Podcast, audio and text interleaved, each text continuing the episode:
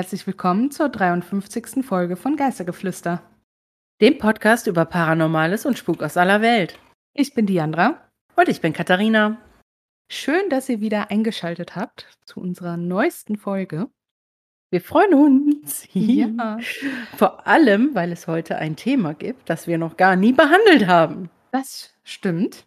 Skandalös. Ähm, ja, skandalös. Und äh, das hat uns tatsächlich eine Hörerin vorgeschlagen, als wir mal euch nach euren ja, Wünschen und Ideen gefragt haben. Ja. Und ja, was machen wir denn heute, Katharina?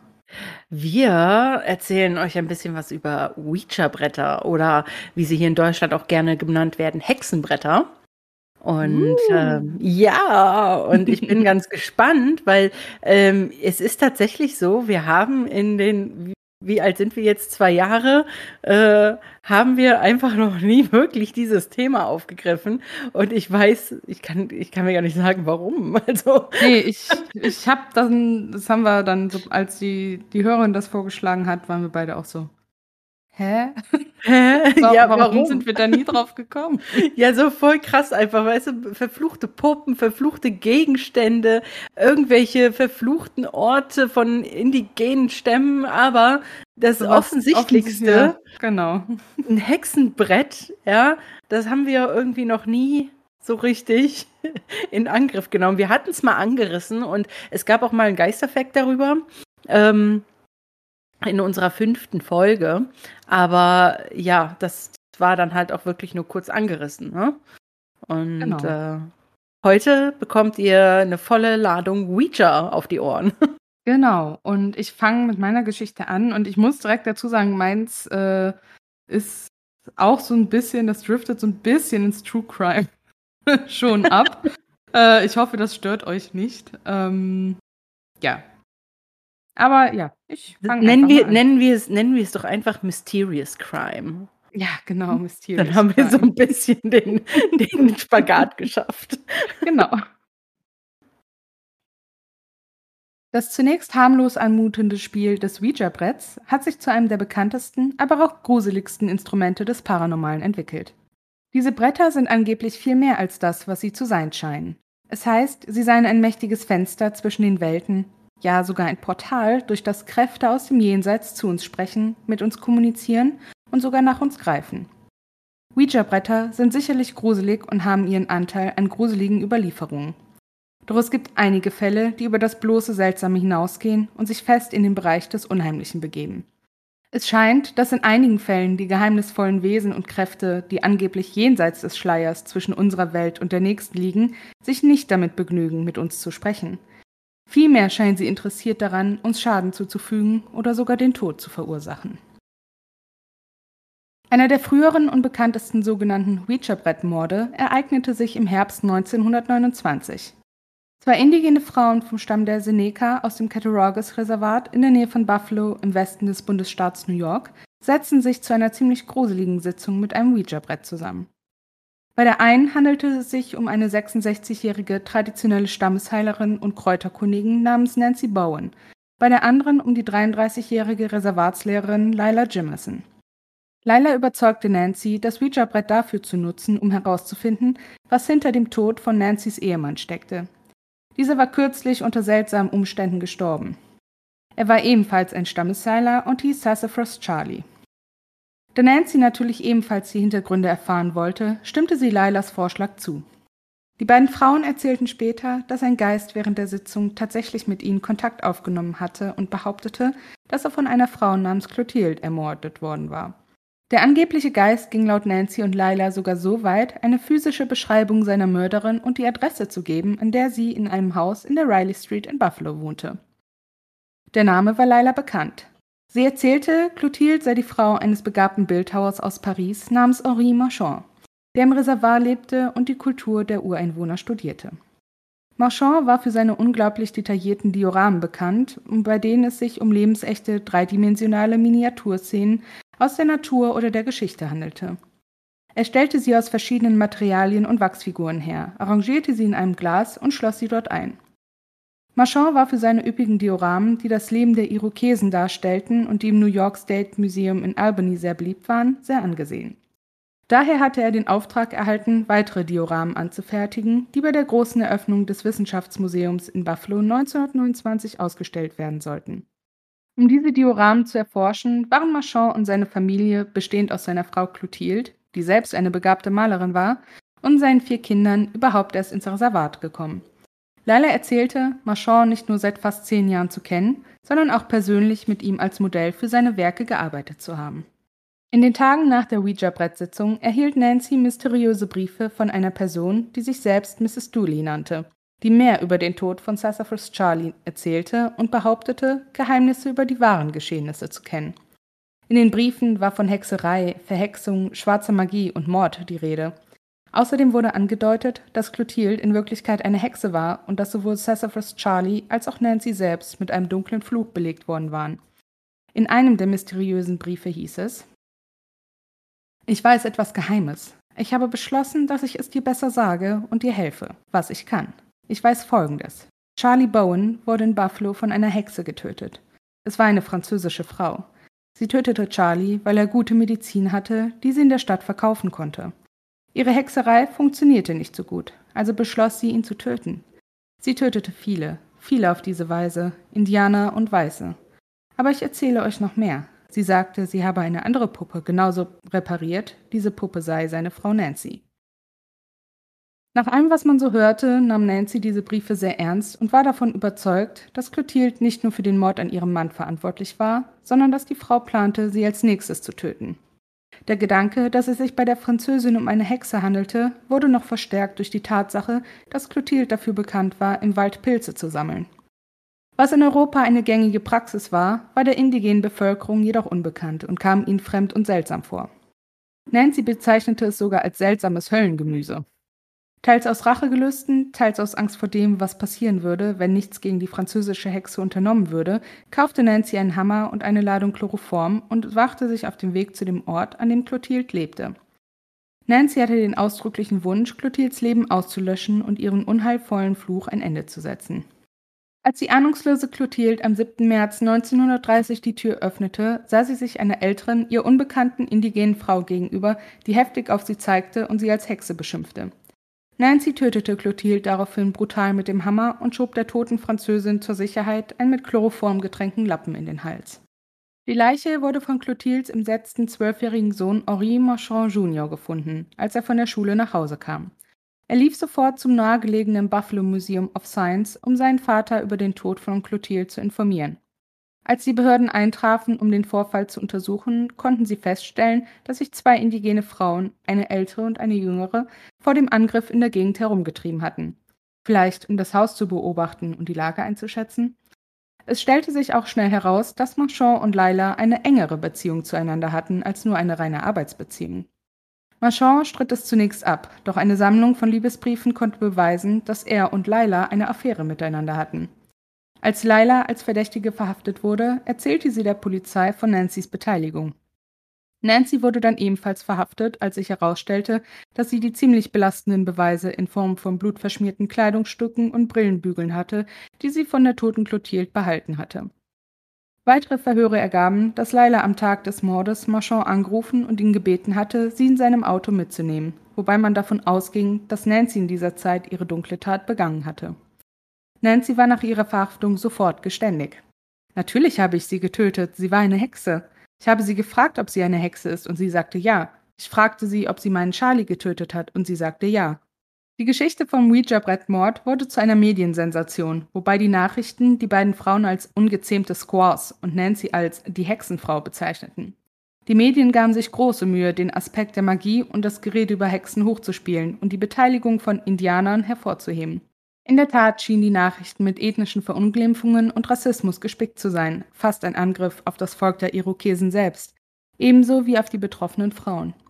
Die Behörden drangen auf der Suche nach Beweisen praktisch in das Reservat ein, führten illegale, wahllose Hausdurchsuchungen durch und zeigten wenig Respekt vor den dort lebenden Ureinwohnern.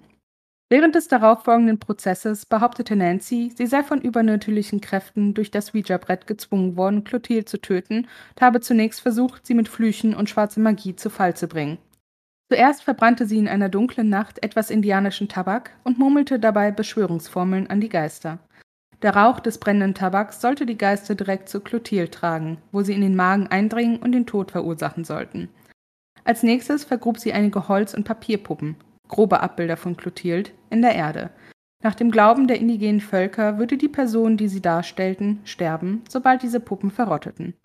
Als dritten Schritt deponierte sie um Mitternacht im Grab eines berühmten indigenen Kriegers Mais, Lebensmittel und eine kleine Flasche Whisky. Dann grub sie etwas Erde aus dem Grab aus, trug sie nach Buffalo und streute sie rund um Clotildes Haus aus. Die Gaben waren eine Unterstützung, um den Geist des tapferen Mannes dazu zu bringen, die Tat zu begehen. Der Ring aus Erde um das Haus sollte ihn vor bösen Geistern schützen, wenn er dorthin ging. Doch nach sechs Monaten erfolgloser Versuche, die Stammesgeister dazu zu bringen, die Tat zu verüben, habe Nancy es auf sich genommen, die Hexe mit dem Hammer und Chloroform selber zu töten. Während des Prozesses sprach Marchand auch über seine Affäre. Tatsächlich sagte er, er habe viele Geliebte unter den indigenen Frauen gehabt, was er arrogant als eine berufliche Notwendigkeit für seine Arbeit als Dioramen-Modellbauer bezeichnete. So wollte er die indigenen Frauen dazu bringen, sich von der Taille aufwärts auszuziehen, da indigene Völker von Natur aus schüchtern waren. Er behauptete auch, dass seine Frau von seinen Tändeleien gewusst, ihnen aber zugestimmt habe.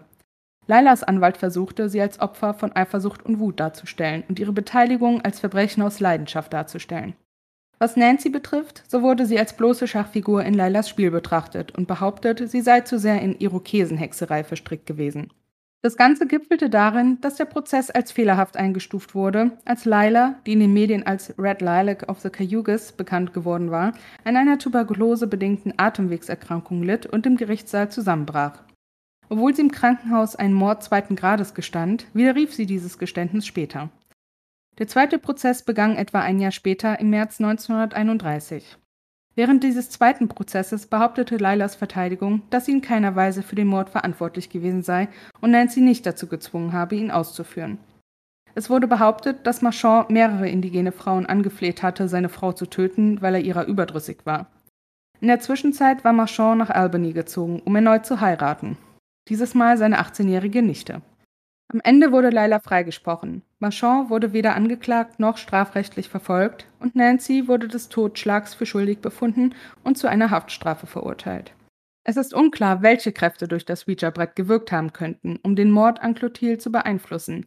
Aber es ist sicherlich nicht das einzige Mal, dass solche dunklen Mordbefehle angeblich von einem Brett ausgegangen sind. Ja, vielen Dank, Diandra. Ja, viel, äh, vielen bitte. Sehr gerne. Mein Gott. Und es geht schwierig ja. weiter. Wir mussten jetzt, also Diandra wird jetzt viel schneiden müssen. Ja, es war sehr schwierig. Aber du hast ja eine gute Entschuldigung, ne? Ähm, ja. Von daher. ja, ist viel los wieder diese Woche. Hier ja, ist viel es los. ist viel los. Äh, so, und wir sind beide müde heute und mir geht das Wetter schon wieder auf die Nerven. Und äh, von daher hoffe ich, dass jetzt meine Geschichte gleich besser wird. Aber kommen wir doch erstmal jetzt zu deiner. Wow. Ja. da ging ja was ab. Ne? Definitiv, ja. Also, ich muss jetzt erstmal sagen, ähm, ich finde es total interessant, dass ähm, ja, dass das Ouija-Board hier jetzt mit, ähm, ja, eigentlich mit, mit indigenen Frauen zu tun mhm. hat.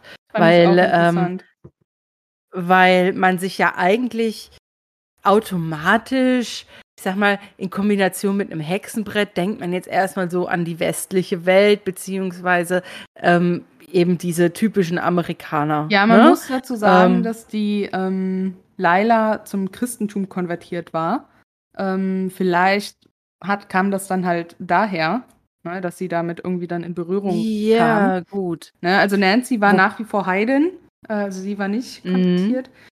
Ähm, ja, aber vielleicht hat Laila das da halt irgendwie mitbekommen und das als ja, gute Gelegenheit gesehen, äh, ihren Plan zu vollziehen.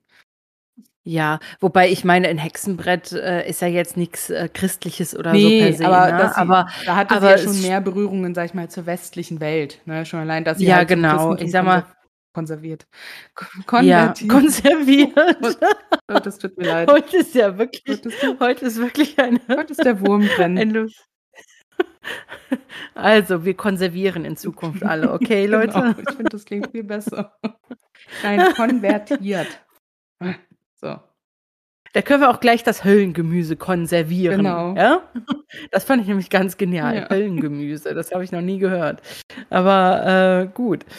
Ich muss auch wirklich sagen, Nancy hat sich da ja äh, äh, nicht nehmen lassen, doch relativ brutal vorzugehen. Ne? Ja, gut. Mit der. Sie hat es aber natürlich Klug. ja erstmal anders äh, probiert, ne? Äh, um nicht selber in Aktion Ja. treten zu müssen. Ja, gut, hat dann halt eben die- nicht so gut geklappt. Wenn das funktioniert hätte, wäre das natürlich alles jetzt auch nicht sehr viel besser gewesen. Ähm, aber ja, sie hat dann Aber dann war es halt auch nicht. Aber dann war es halt auch nicht besonders schlau, den ganzen Kram zu behalten, ne? Nö, Also, so, ich weiß nicht, wenn ich jemanden, also Gott behüte, aber wenn ich jemanden umgebracht hätte, dann wäre ich zumindest doch so, ähm, äh, so bei der Sache, dass ich mir jetzt nicht sagen würde, oh ja, dann nehme ich mal das blutgetränkte, den blutgetränkten Lappen und die Kleidung und den Hammer. Das nehme ich am besten alles mit zu das mir. Brillengestell. Das Brillengestell. Ähm, Ja, wer weiß, vielleicht das hatte sie ja alles noch vor, irgendein Ritual damit zu machen oder so, ne? Oh, und dann noch ihre, ihre, äh, was, ihre Seele dann zu verfluchen Vielleicht. oder so? Gott im Himmel. Also, Also, ist jetzt so eine ähm, Vermutung, dazu habe ich jetzt nichts äh, gefunden, warum sie die Sachen jetzt tatsächlich Ja. alle behalten hat oder mitgenommen hat. Ja. Ich muss auch ehrlich sagen, dass ich diesen Ausdruck ungezähmte Squaws Also äh, ich, ich sehr. Ja, also ich hatte ihn auch in meinem, gut, das konntet ihr jetzt natürlich nicht sehen, in meinem Text in Anführungsstrichen, weil es wirklich teilweise in den Zeitungsartikeln halt so drin stand. Also ich konnte tatsächlich noch ein paar Zeitungsartikel finden äh, und die mit Mühe und Not lesen. ähm, und da steht das halt wirklich drin. Und für alle, schon. die da jetzt äh, nicht so bewandert sind, ähm, ja, die zeitgenössische Verwendung des Begriffs Squaw wird als abwertend, frauenfeindlich und rassistisch angesehen, weil indigene Frauen halt dadurch herabgewürdigt werden. Deswegen benutzt diesen Begriff bitte nicht in eurem normalen Sprachgebrauch. Nein, also eine Squaw ist nicht automatisch eine indigene Frau aus Amerika oder so. Das hat man früher gesagt. Das war aber nie schön oder gar richtig. Ja. Also, Aber es stand halt ähm, früher tatsächlich auch so in den äh, Zeitungsartikeln drin, teilweise auch in den äh, Schlagzeilen und sowas. Ne? Ähm, hat sich damals wahrscheinlich sehr gut verkauft. Ja, ne? natürlich. Ich meine, das war ja wohl ein gefundenes Fressen für Ich- diese ganzen Nachrichtenjournalisten, für die, für die Autoritäten, sich da über äh, zwei Indigene aus äh, einem Stamm, die auch noch im Reservat gelebt haben, dann äh, da alles zu zerreißen. Ja, also ging. es wurde Ja? dann natürlich auch Also- äh, vom modernen Glauben, aka christlich äh, Christentum gesprochen und dem, Oh, primi- sind die und dem modern. primitiven Glauben äh, der indigenen Bevölkerung. Ähm, wo ich, wobei mir- ich sagen muss, ähm, dass der christliche Glaube meiner Meinung nach, ich bin, ja, wir sind selber ja äh, evangelisch äh, getauft, aber meiner Meinung nach, wenn man es so angeht, sind theoretisch beide primitiv vom Glauben her. So. Ja, wobei ich ehrlich sagen muss, ne, also Diana hat es ja gerade gesagt, wir sind beide christlich getauft, evangelisch und ähm, jeder soll auch seinen Glauben haben, aber ich persönlich denke mir auch ganz ehrlich, dass der zum Beispiel der Glaube von sogenannten heidnischen, äh, indigenen Völkern, ja, dass der sehr viel weltverbundener ist, ja, und, und naturverbundener ist und in sehr viel richtigere Richtungen geht, als teilweise so der, ne, der äh, Christen, das Christentum oder sonst irgendwelche ähm, Religionen, die es da noch geben mag. Aber wir wollen das jetzt hier nicht zu einer religiösen Nein, nein, nein. Diskussion Aber ich, ich fand lassen. das einfach in den Zeitungsartikeln so ein bisschen, ja, dass das eine ja angeblich so viel moderner Ja. sei als das andere. man darf halt nicht vergessen, dass das auch 100 Jahre her Ja, ist jetzt. eben, ne? Also ähm, das ist, da hat man einfach und ja, viele, viele können es wahrscheinlich nicht mehr hören. Es war eine andere Zeit, aber es war nun mal eine andere Zeit. Ja. Und das ist jetzt vergangen, aber ähm, wir arbeiten hoffentlich alle daran, es heutzutage besser zu machen. Genau. Ja, ich, ich weiß ehrlich gesagt gerade nicht, weißt du noch, welchen Geisteffekt wir zum Ouija-Brett damals hatten? In Vorbereitung meiner Geschichte habe ich das natürlich. Weil ich habe jetzt auch noch ein, äh, ja, so eine kleine Info zu Ouija selber. Ähm, also wir haben wir haben es angeritzt, ne? Also wir hatten den den äh, Erfinder vom Ouija Board ähm, und wofür äh, wofür dieses Board quasi benutzt so. wurde und so. Aber es äh, dient sicherlich nicht. Äh, äh, nein, andersrum. Es schadet sicherlich nicht. Ja. Also einfach noch mal ein bisschen das Wissen von damals hochzuholen. Ja. Also was ich jetzt noch zum Ouija-Brett selber habe, das ist jetzt nicht so viel. Ich habe jetzt äh, mich auf andere Sachen noch konzentriert, die ich gleich nochmal erzähle. Ähm, aber ich habe da jetzt ähm, das Ouija halt eigentlich ein Markenname für diese Art von Spiel, von Spiel in Anführungsstrichen war, ähm, halt das als Talking Board bezeichnet wird, normalerweise. Ja, und mhm. mit dem wachsenden Interesse am Spirituismus nach dem Bürgerkrieg dann eine Popularität gewonnen hat. Ähm, ja, und sich das dann wie andere Markennamen halt so eingebürgert hat. Ne? So wie Tempo zum oder Beispiel. Ceva. Zum Beispiel. ne? Ja, äh, für ich musste sehr lange suchen, ähm, weil mich so interessiert hat, äh, was Nancy denn nun für eine Strafe bekommen hat. Ich musste ewig suchen, bis ich meinen Artikel gefunden habe, wo das erwähnt wurde. Ähm, Oha. Ja, tatsächlich wurde sie zu ein bis zehn Jahren Haft verurteilt. Oh, was ist das denn schon wieder? Oh. Aber sie musste nur ein Jahr absitzen. Aber ich finde die Zeitspanne sehr amüsant. So ein bis zehn Jahre. Ja, pff, ne? okay. So für Mord. Ja, wobei ich das jetzt letztens auch, ich weiß nicht mehr in welchem Podcast, ich glaube es war Puppies of Crime oder oder Verbrechen von nebenan. Äh, Hashtag Werbung. Ähm, also ein, äh, einer von beiden Podcasts hatte auch irgendeine Strafe, ähm, also irgendeine Geschichte, wo eine Strafe wieder kam, wo auch so keine Ahnung, fünf bis 25 Jahre ja. oder so war. Und wo ich mir auch gedacht habe, was ist das? also kann man das nicht irgendwie eingrenzen? Wonach richtet sich jetzt dieser Zeitraum? Ja, das ist echt eine gute Frage. Ja, und man muss aber auch dazu sagen, dass äh, tatsächlich für Laila und Nancy wohl auch die Todesstrafe im Raum gestanden hatte, äh, per Wie? elektrischem Stuhl. Ja. Aber da ist Laila dann ja letztlich komplett drumherum gekommen um irgendeine Strafe, ja, und Nancy dann mit ihrem einen Jahr, was sie dann letztlich abgesetzt hat, dann auch. Mhm. Ähm, ja, für alle, die sich gefragt haben, warum Marchand als Zeuge denn inhaftiert war, ähm, weil er war ja weder angeklagt noch sonst was. Aber das ja. war wohl, weil er eine Kaution von 25.000 Dollar nicht bezahlt hatte. Ich weiß jetzt nicht, wofür diese Kaution war, ähm, dass er deswegen dann inhaftiert wurde. Aber ja, er hatte wohl irgendeine Kaution Ach, nicht bezahlt und wurde deswegen inhaftiert, damit er wohl nicht abhaut oder so. Und aber er ja ein wichtiger Zeuge war. Und heute wären das ungefähr ähm, 405.000 Dollar bzw. 403.000 Euro. Ja, wer hat die nicht mal eben auf der hohen Kante? Ne? Also, ganz klar, also ich hätte das jetzt hier so direkt mal bezahlt, ne? Ja. Also ich, kein Problem. Ja. Und dann vielleicht noch so ein paar, ähm, ja, Facts äh, zum, zu den indigenen, zu der indigenen Bevölkerung in dem Reservat, in dem Cattaraugus, oh. Cattaraugus Reservat. Ähm, die Größe von diesem Reservat sind circa 89 Quadratkilometer, also jetzt nicht sehr groß, leider. Ähm, aber das hat man ja auch irgendwann mal mitbekommen, dass die Reservate immer verkleinert wurden und die immer weniger ja, eigenes Land dann Ganz hatten. schlimm. Und Ganz schlimm. Ähm, ja, die Anzahl der Einwohner laut Zensus im April 2020 waren ungefähr 2000 oder waren 2676 Menschen, wovon aber nur ca. 1650 äh, der indigenen Bevölkerung zu, zu rechnen sind. Gibt es wirklich noch heutzutage Reservate, ja. wo die leben ja. müssen? Nein, nicht müssen, das ist halt deren Land, ne? Ähm, die sind ja nicht abgesperrt oder eingezäunt oder so. Ja, ich weiß, aber die müssen da nicht. Muss man leben. das im, also muss man das denn immer noch Reservat nennen? Also. Ja. Weiß ich nicht. Ich meine, wir sind jetzt was äh, so, so weit in der Zukunft oder im modernen Leben 2022 angekommen.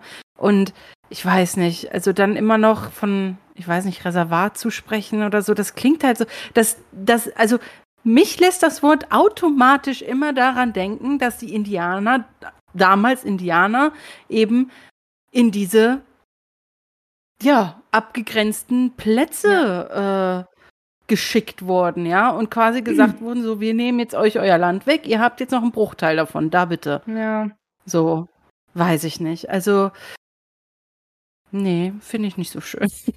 ich weiß, sie müssen da jetzt sicherlich nicht mehr leben, aber klar würde ich jetzt, glaube ich, selber als, als Stammeszugehörige oder so vielleicht doch auch selber noch da leben wollen, weil das wahrscheinlich das Einzige ist, was noch so übrig geblieben ist von dem, was man mal hatte. Ja, das ist das halt. Ne? Na?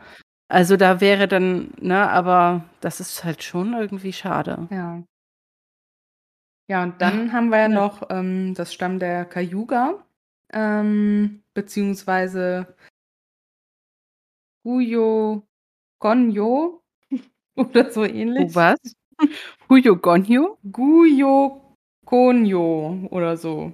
Also äh, okay. bitte entschuldigt, ähm, aber ja. Äh, Guyo ich bin der irokesischen Sprache nicht so ganz mächtig. Ähm, ja, äh, also die Cayuga sind ein Stamm der Hau diese ganzen Namen, ne? Der Haudenosaunee, besser bekannt als Irokesenliga oder Konföderation. Und das ist ein Bündnis aus ursprünglich fünf und dann später waren es aber sechs Stämmen und Nationen der irokesischen Sprachfamilie. Aha. Genau. Okay. Also die Seneca gehören da auch zu. Und dann halt noch ein paar andere. Hm, ja. Nicht ja. schlecht. Ähm, ja, sehr schön. Was haben wir denn noch? Ja, dann haben wir ja noch den wunderschönen Namen Sassafras Charlie. Ähm, ja. Und ja, tatsächlich habe ich rausgefunden, dass so ist ja vielleicht zu diesem Namen gekommen. Das ist jetzt auch nur eine Theorie von mir.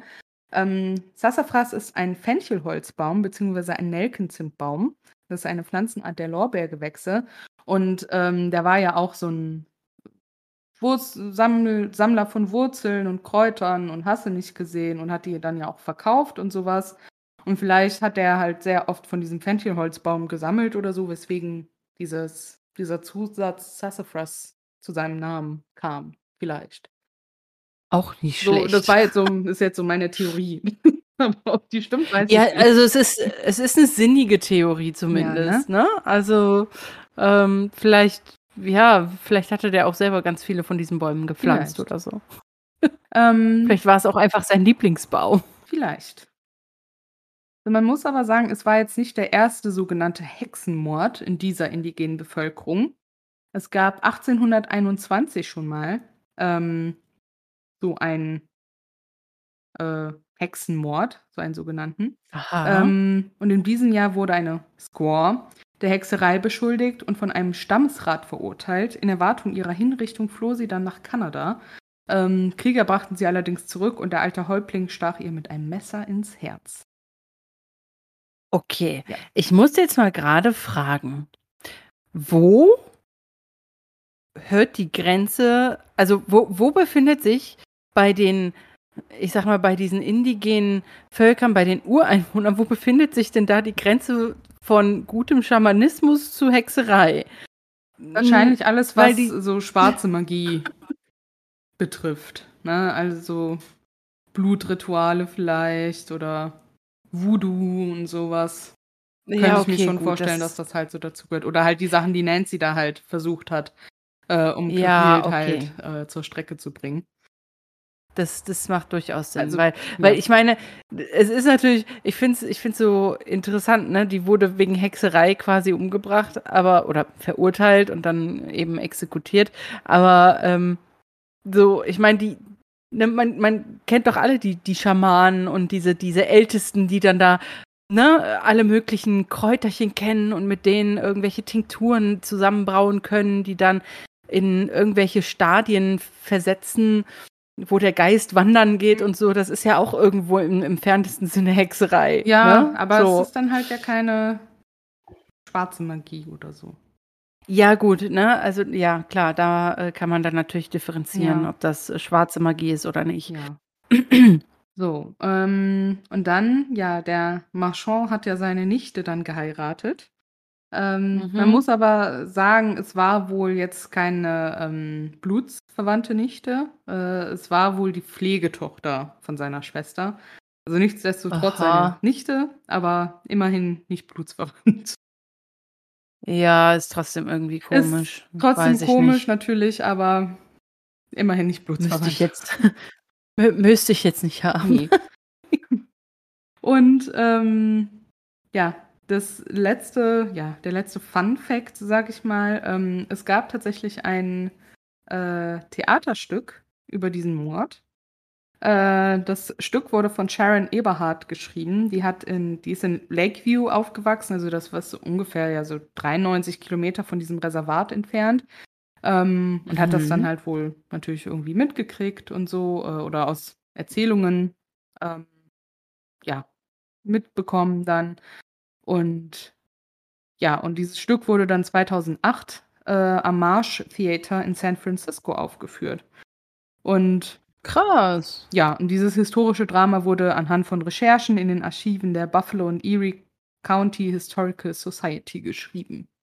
Ich glaube aber mittlerweile wird das Stück nicht mehr aufgeführt. Konnte zumindest nichts dazu finden. Okay. Boah, krass, ganz schön viel Hintergrund. Ja, also ich war auch sehr überrascht, dass es da so viel zu gab. Ich muss mal gucken, in den Zeitungsartikeln so sind teilweise auch Fotos, die kann ich bestimmt verwenden. Ich glaube, da hat niemand mehr ein Urheberrecht drauf nach so vielen Jahren. Ähm, und ja, dass man da so ein Stimmt. bisschen, vielleicht auch mal die eine oder andere Zeitungsheadline oder so. Ähm, ja, aber so viel äh, zu meinem Fall. Ja, wow, cool. Ich, ich, vielen, vielen ich Dank. Ich hoffe, es war euch nicht zu crime-lastig. Ja, also mir, mir tatsächlich nicht, äh, aber gut, ich mag ja auch True Crime, deswegen ähm, war das jetzt, ich fand das völlig in Ordnung, ja. muss ich sagen. Ja, ich hoffe, die ja? Ne? Mischung aus ähm, äh, den beiden Sachen hat gereicht, dass es für euch noch durchgeht als gute Geschichte für Geistergeflüster. Und wenn nicht, dann äh, hebt den Finger unterm nächsten Post und dann sagt er, nein, nein, nein, nein, nicht nochmal. Genau. Ja, und jetzt bin ich aber sehr gespannt auf deine Geschichte. Ja, dann fange ich mal an. Laura Carter ist heute 51 Jahre alt. In einem Interview von 2007 erzählte sie Einzelheiten eines merkwürdigen Vorfalls mit einem Ouija-Brett, der sich Mitte 1985 ereignete. In einer besonders warmen Sommernacht waren drei ihrer Freundinnen zu Besuch gekommen. Ihre Eltern waren nicht in der Stadt und so planten die Mädchen einen Abend mit Musik, Alkohol und allgemeiner Unterhaltung. Irgendwann in der Nacht drehte sich die Diskussion um Horrorfilme, Geister, Gespenster und Gruseliges. Und es kam, wie es kommen musste, die vier Mädchen beschlossen, mit einem alten Ouija-Brett zu experimentieren. Laura erzählte, dass keine von ihnen ernsthafte Angst hatte vor dem Brett oder vor den möglichen Folgen, die sich daraus ergeben könnten. Tatsächlich hatten sie nicht die geringste Ahnung, wie man das Brett überhaupt benutzt, abgesehen von dem, was sie in Horrorfilmen gesehen hatten. Aber wie alle Teenager fanden sie die Idee, mit dem Ouija-Brett zu spielen, während Mutter und Vater weg waren, sehr lustig und aufregend. Doch was anfangs nur ein nächtlicher Spaß war, entwickelte sich schnell zu etwas viel dunklerem und beunruhigenderem. Da die vier Mädchen nicht wirklich wussten, wie man ein Ouija-Brett benutzt, improvisierten sie, womit sie nur konnten. Sie zogen ein Weinglas aus dem Küchenschrank, legten die Zeigefinger ihrer rechten Hände darauf und waren bald in totalen Spaß vertieft. Es folgten Fragen über Jungs, wann sie heiraten würden und Versuche, Kontakt zu toten Verwandten aufzunehmen. Alles ohne Erfolg. Doch dann allerdings geschah etwas ausgesprochen Merkwürdiges. Zweimal fiel der Strom im ganzen Haus aus, was die Freundinnen zu Tode erschreckte. Kein Wunder, wenn man bedenkt, wie leichtfertig sie mit dem Ouija-Brett umgegangen sind. Alle Mädchen hatten ein absolut seltsames Gefühl während der Stromausfälle, und obwohl in dieser Nacht sonst nichts weiter Ungewöhnliches geschah, war es zu spät, der Schaden war angerichtet und eine Tür war unwissentlich und auf unheilvolle Weise geöffnet worden. Aus unerfindlichen Gründen, die Laura sich nie wirklich erklären oder verstehen konnte, beschlich sie im Laufe des nächsten Tages ein Gefühl der Angst und Besorgnis. Der Nachmittag wurde zum frühen Abend und ihre Freunde waren bereits selber wieder nach Hause zurückgekehrt. Gegen 18 Uhr fiel erneut der Strom aus und die düstere Vorahnung nahm immer stärkeren Einfluss auf Floras Gemüt. Nachdem sie ein hastig zubereitetes Sandwich gegessen hatte, beschloss sie, sich in die Bequemlichkeit und, so dachte sie zumindest, Sicherheit ihres Schlafzimmers zurückzuziehen.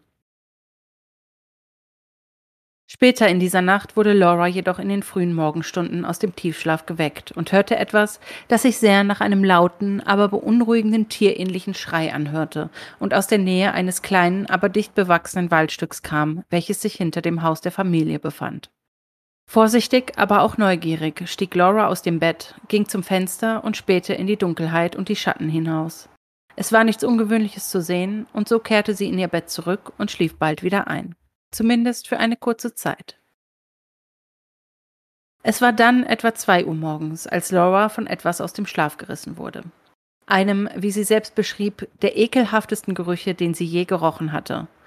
Sie verglich den Gestank mit verfaulendem Kraut.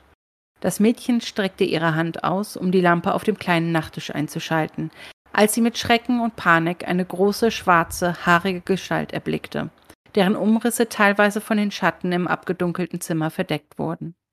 Die Kreatur stand gebückt und hatte riesige lange Arme und große weiße Augen. Laura wollte schreien, so laut sie konnte, doch genau in diesem Moment schien eine Art Lähmung sie zu überkommen. Sie saß aufrecht und bekam alles genau mit, doch konnte sie ihre Stimme nicht dazu befehligen, auch nur den geringsten Mucks zu machen, geschweige denn ihren Körper bewegen. Das Mädchen überkam blanke Angst. Doch als wäre die Lähmung und die schreckenshafte Gestalt in ihrem Zimmer nicht schon genug, setzte sich eben diese nun langsam in Bewegung, und zwar in Richtung des jungen Mädchens. Er beugte sich zu ihr herunter und stoppte erst, als sein Gesicht um die acht oder neun Zentimeter von Lauras Gesicht entfernt war. Das Mädchen verglich den düsteren Riesen später mit Bigfoot. Ein paar Augenblicke lang starrte das riesige Tier ihr aufmerksam und tief in die Augen, dann wich es langsam und vorsichtig zurück, bis es mit seiner dunklen Masse kaum noch von den Schatten zu unterscheiden war, die den Raum beherrschten. Die seltsame Gestalt verschwand schließlich, als wäre er einfach eins mit dem Schatten geworden und mit ihr der fürchterliche Gestank. Laura berichtete später, dass das große Etwas sie zwar zu Tode erschreckt hatte, sie aber nicht das Gefühl hatte, dass es in irgendeiner Weise feindselig gestimmt war. Die mittlerweile erwachsene Frau ist bis heute sicher, dass die Kreatur erschienen war, um sie zu warnen, sich nicht wieder mit Geistern und Ouija-Brettern einzulassen. Es überrascht nicht, dass Laura seit diesem Tag nie wieder ein Hexenbrett angefasst hat. Ob Laura Carters seltsame Erfahrung in der Realität stattfand oder das Ergebnis eines besonders schlimmen Albtraums war, ist ihr auch Jahre später noch ein Rätsel.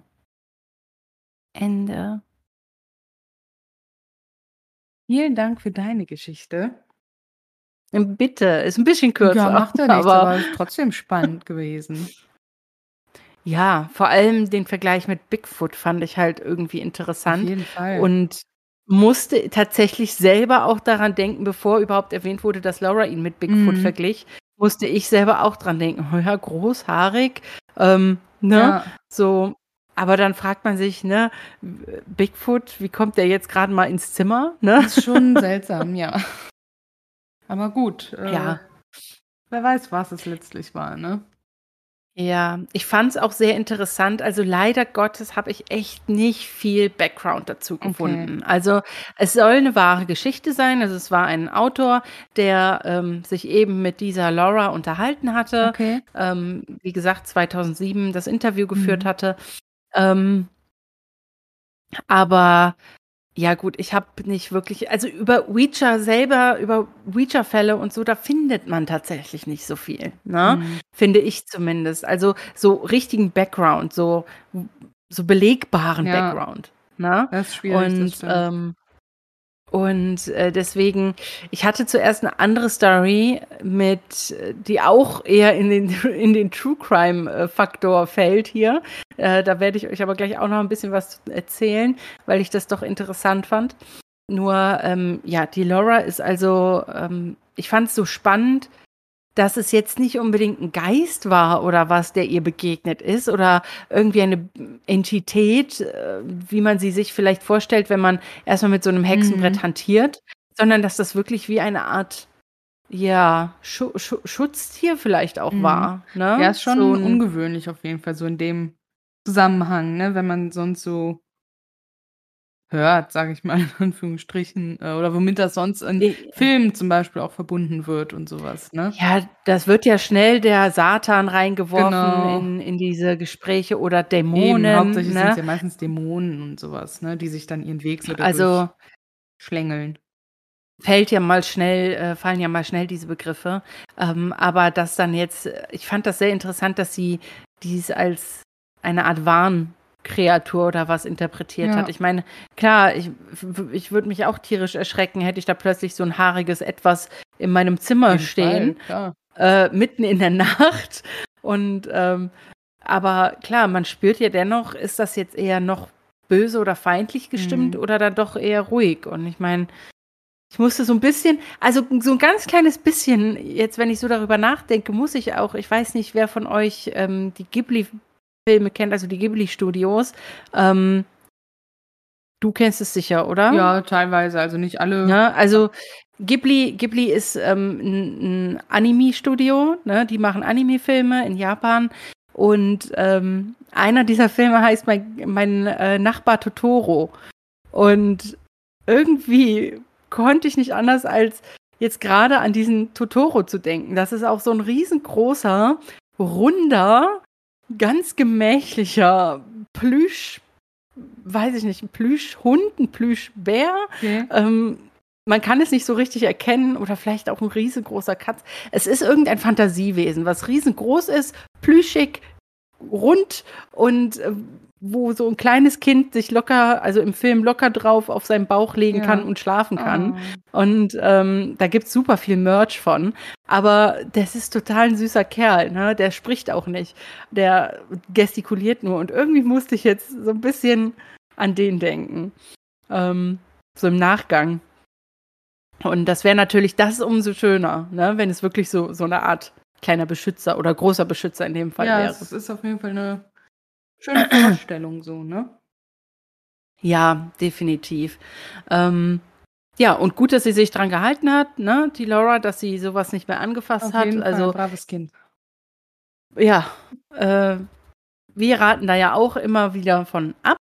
Also, wir sind da zu schissig vor und wir haben da zu viel Respekt vor, ähm, weil wir durchaus denken, dass sich dass man sich damit was einfangen kann, was man nicht wieder losbekommt oder nicht mehr so leicht losbekommt. Ähm, was ich noch, ähm, ganz lustig fand, ich habe, ähm, als ich so 'n bisschen rumgesucht habe und so 'n paar ähm 'n paar lustige Sachen gefunden. Und zwar einmal ähm, also was heißt lustig, aber, ähm, der Erfinder des Ouija Boards, der der hat 1891 das, ähm also das Talking Board erfunden. Ouija Board wurde ja von jemand anderem, geprägt. Aber, äh, das war der Elijah Bond. Und Elijah Bond, und das, äh, habe ich dann gefunden, der hat tatsächlich auf der Rückseine sein Rückseite seines Grabsteins ein komplettes Ouija-Design eingegraviert ja in den, ähm Verrückt. ja, ja. 'N komplettes Ouija-Design eingraviert in seinen Das Grabstein. ist aber Next Level Ouija-Brett, ne?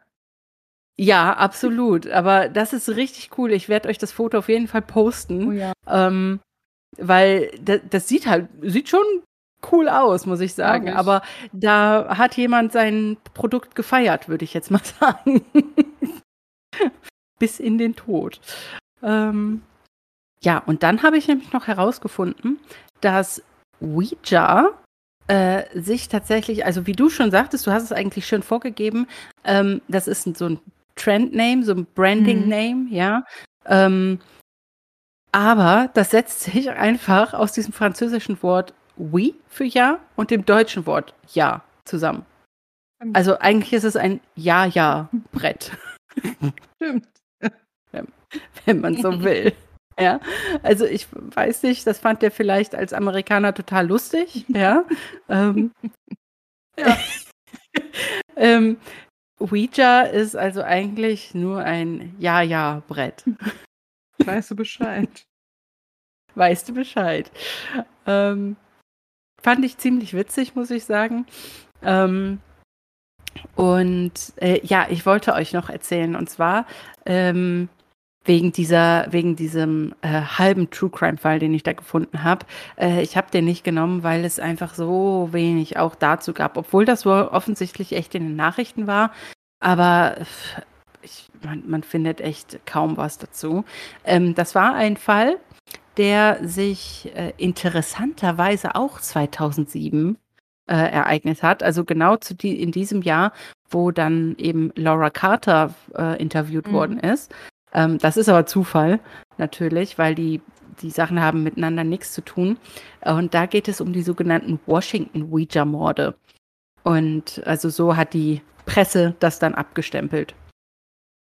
Und äh, zwar geht es da um die beiden Jugendlichen, äh, Donald, und jetzt hoffe ich, dass ich diesen Namen richtig ausspreche, Donald Golklin. Galchlin. Mhm. Es ist ein sehr merkwürdiger Name. Ich habe den auch noch nie gehört und ich finde den schwierig auszusprechen, aber ich denke mal, er heißt Skalk.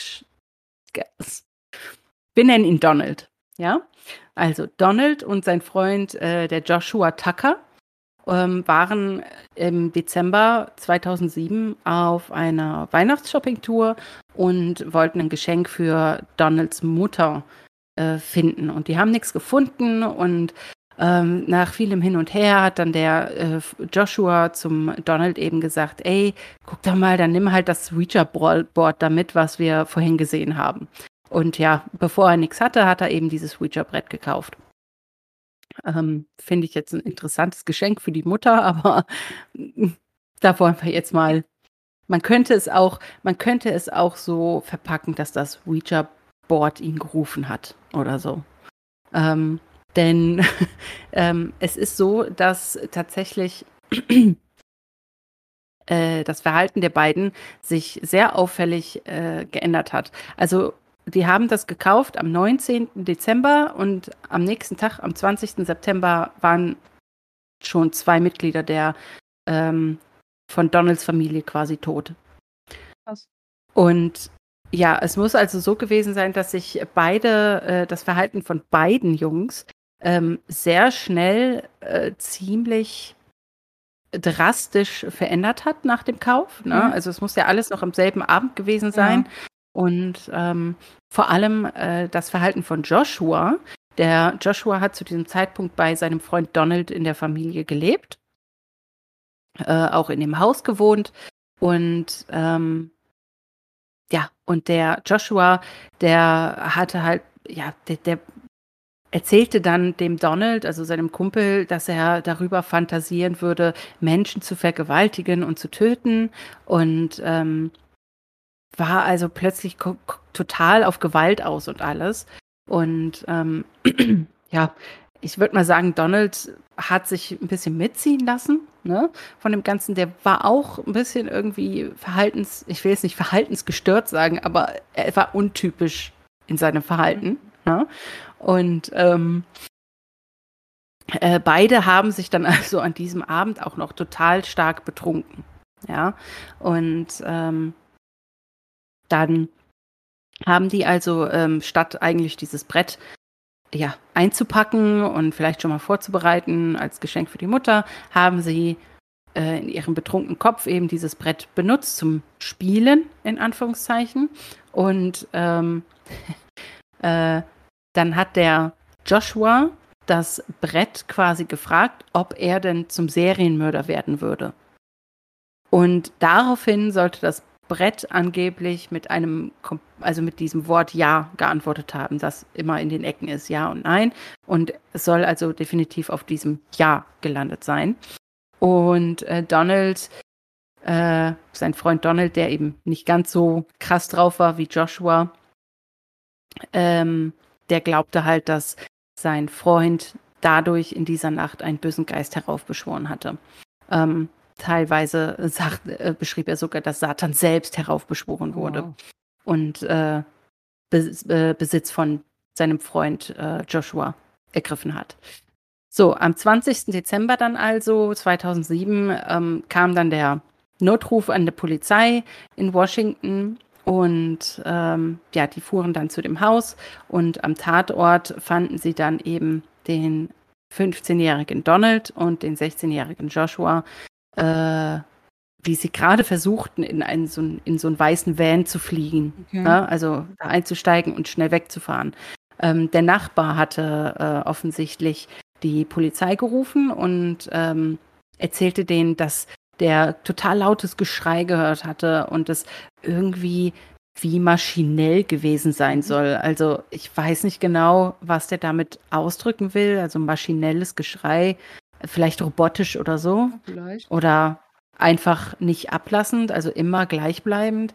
Ähm, ja, mhm. das ist ein Zitat. Ich kann damit nicht so viel anfangen, ehrlich gesagt.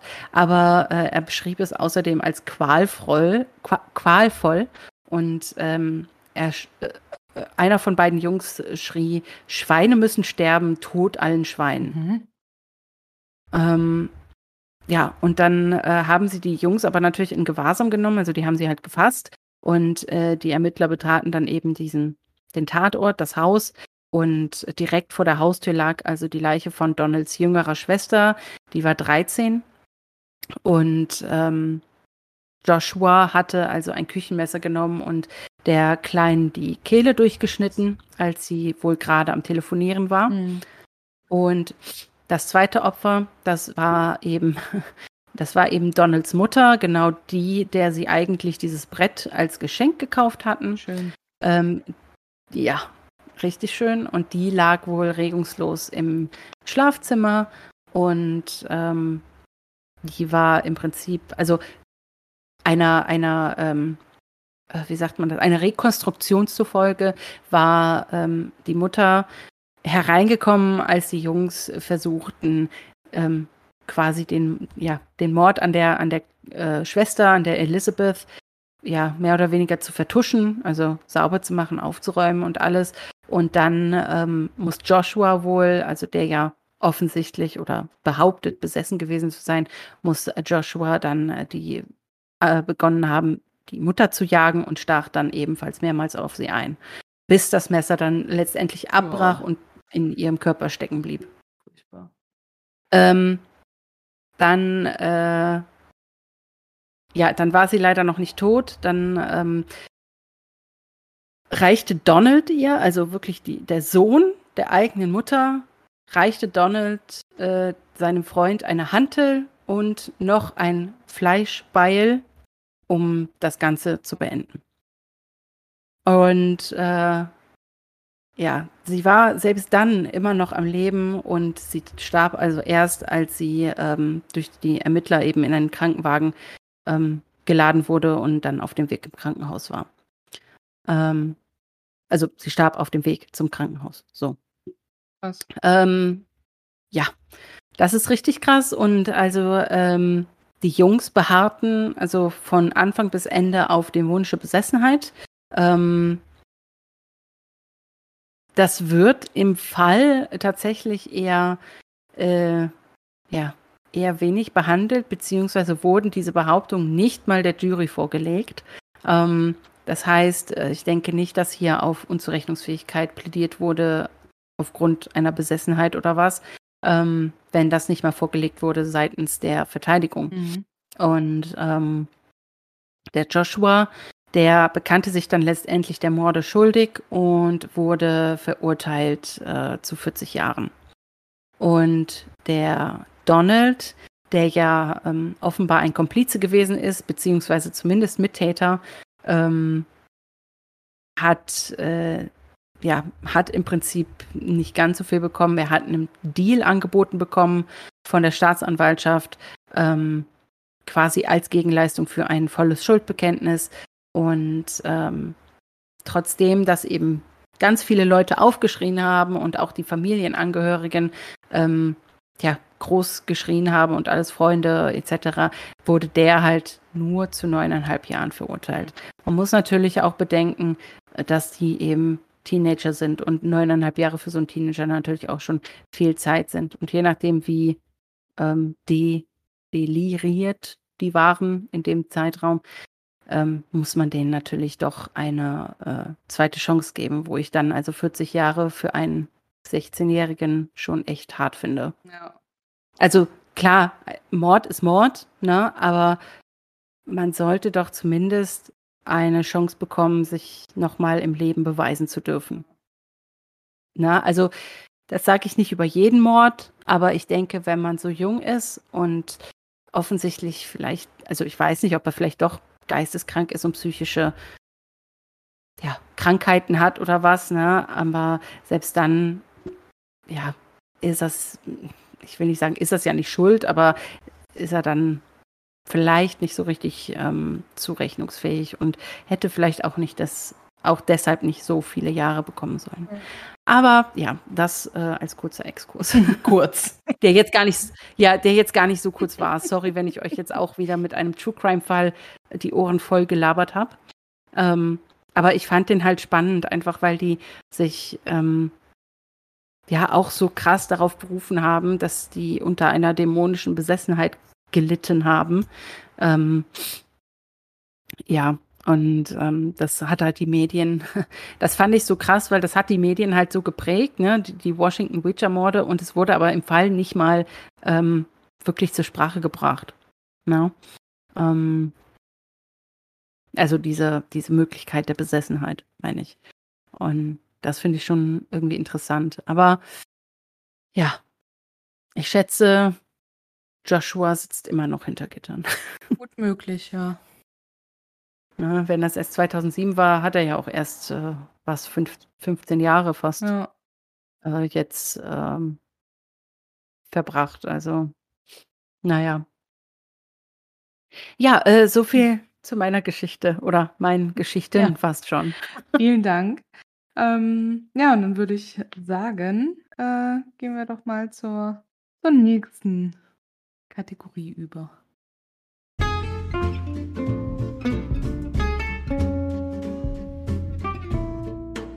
Noch was Schönes zum Schluss.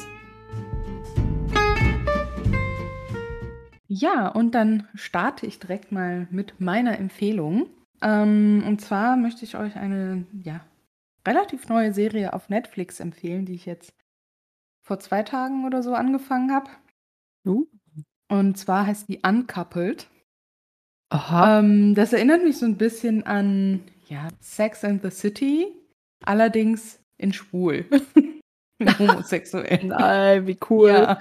Ähm, und ähm, auch in, also eher das neue Sex and the City, was das Alter der Protagonisten angeht. Ähm, also die Hauptfigur wird von Neil Patrick Harris äh, gespielt. Oh, wer ist denn das Ähm, noch? Ach, das Barney ist Stinson. Barney, ne? Oh, Ja. cool. Ähm, der ist ja auch im normalen Leben, sag ich mal, ähm, homosexuell.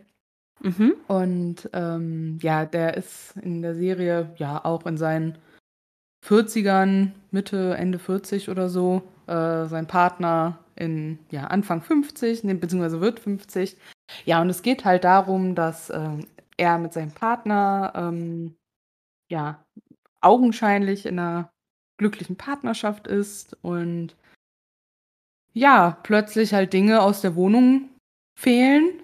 Ähm, und er sich das nicht erklären kann und ja, der Partner ihm dann irgendwie zwischen Tür und Angel sagt, ah ja, übrigens, äh, ich zieh aus, so, ne? No way. Ja, und das reißt ihm natürlich den so quasi Tür, die stehen vor der Tür für die Überraschungsparty Party von dem Partner, weil er ja 50 wird.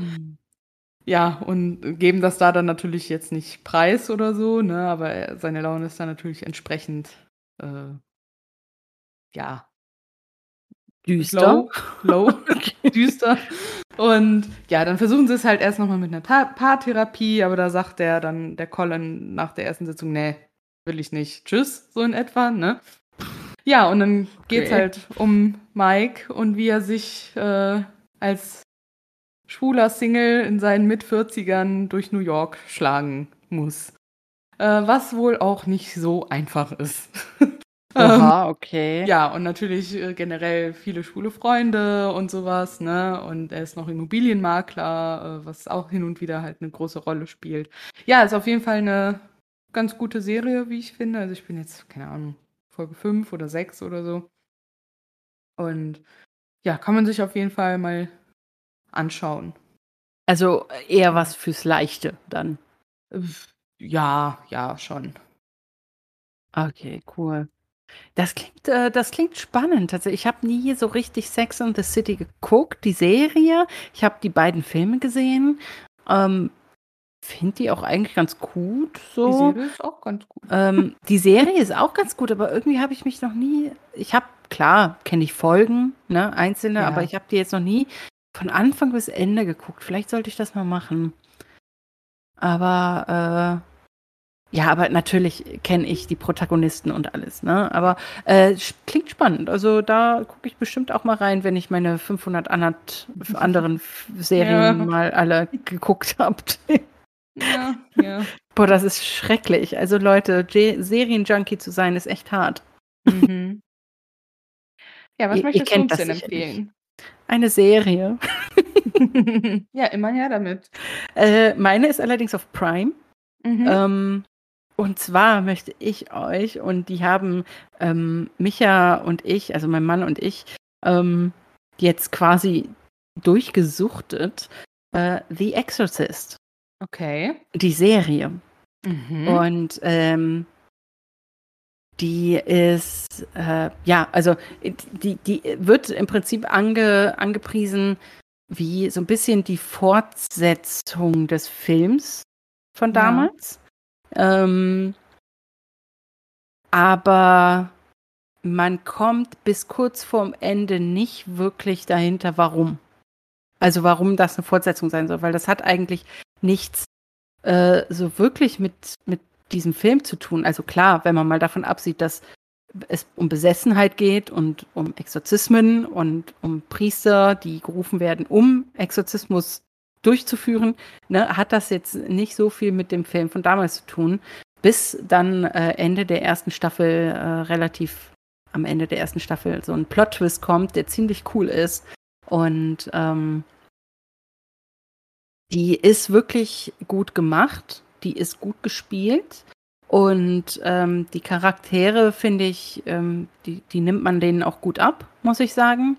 Ähm, und es ist halt vor allen Dingen echt spannend. Und auch endlich mal wieder so ein richtiges Exorzistending. Ne? Also nicht, ähm, also wenn ich das sage, endlich mal wieder so ein richtiges Exorzistending, meine ich damit jetzt nicht hier so mega krass mit irgendwelchen Geistern und dann kommt plötzlich Wind auf und dann ist da ein Sturm um eine Frau, die über einem fliegenden Stuhl äh, kreist oder so, sondern nein, das sind halt wirklich diese, diese klassischen, mh, ja eigentlich so ein bisschen diese klassischen Sachen, die, äh, die auch damals in dem Film kamen, ne? So dieses besessene Mädchen und äh, ziemlich unheimlich und in, in, es wird in Zungen geredet und ähm, richtig gefährliche Dinge und richtig schlimme, also die sehen dann hinterher auch wirklich schlimm aus, ne? Also die Besessene und äh, wo ich wieder und die macht Sachen, wo ich mir echt denke, oh, um Himmels Willen. Also man kann sich wirklich diese Serie gut angucken. Die hat zwei Staffeln und es bleibt auch bei zwei Staffeln. Ähm, die wird leider nicht fortgeführt. Ähm, okay. wir sind auch noch nicht ganz am Ende der zweiten Staffel. Wir sind ungefähr Mitte der zweiten Staffel jetzt. Aber äh, trotzdem gebe ich auch hier schon eine Empfehlung für raus. Vor allem ist das jetzt schön, so langsam, wenn die Abende ganz, ganz langsam wieder dunkler werden, kann man sich das mal schön reinziehen. Ja, sehr schön. Äh, danke auch für deine Empfehlung. Ja, gerne.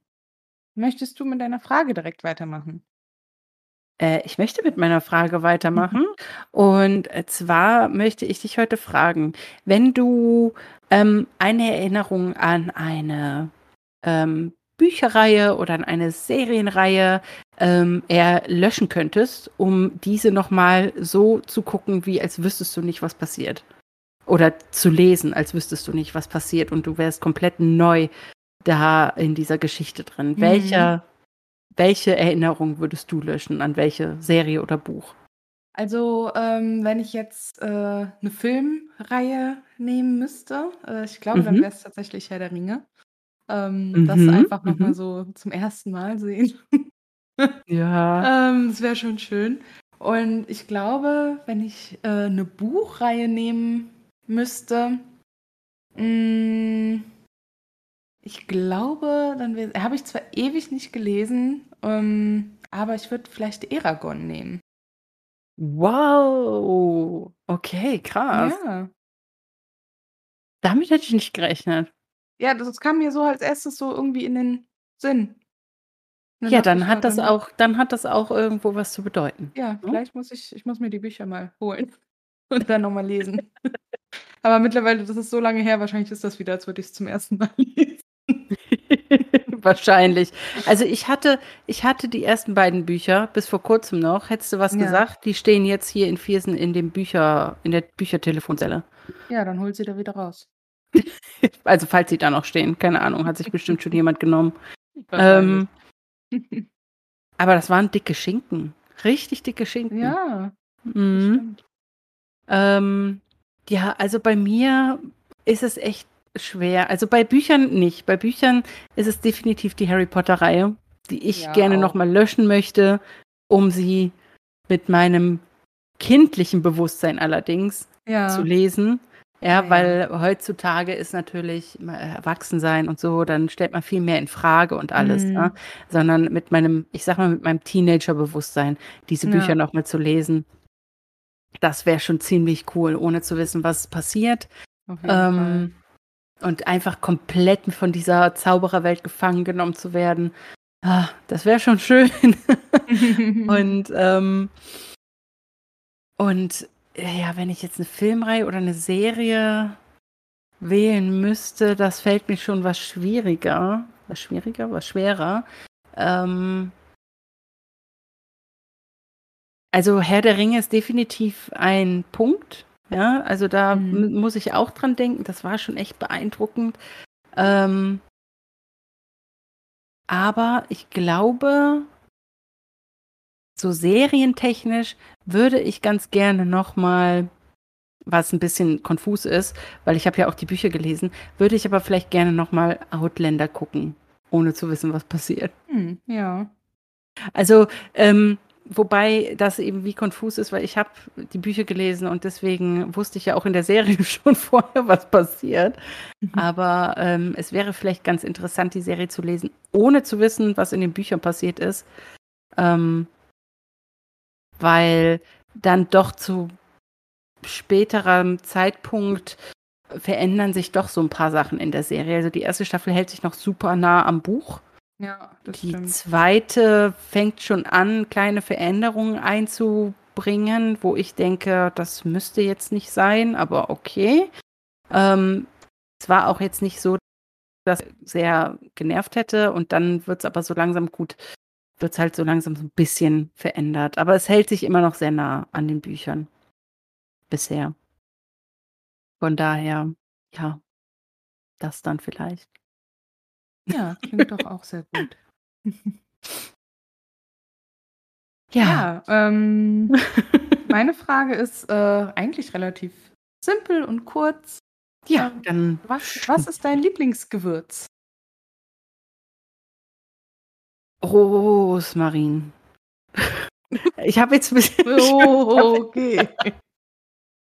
ich habe jetzt gestottert, weil ich kurz auch Knoblauch gedacht habe und dann musste ich denken, ist Knoblauch jetzt ein Gewürz oder nicht? Und dann habe ich entschieden, dass Knoblauch kein Gewürz ist, sondern Knoblauch ist eine Knolle, so wie Zwiebeln und Ja, zählt aber deswegen Rosmarin nicht ist halt eigentlich auch ein Kräuter, ne? Oh. Dann Salz. Äh, Salz, ich muss Salz, immer Salz ist gut. ich muss immer, fast immer alles nachsalzen. Das ist ganz schrecklich. Aber, Aber wir lassen Rosmarin trotzdem mal gelten. Ja, bitte. Lieblingsgewürze bitte. und Kräuter. Zum Ja. Würzen. Ja, und Knoblauch muss eh immer sein. Ja, Aber stimmt. ähm, ja, Rosmarin so als Gewürz packe ich fast überall dran. Mhm. Und Salz sowieso. und Ja, deins? ja.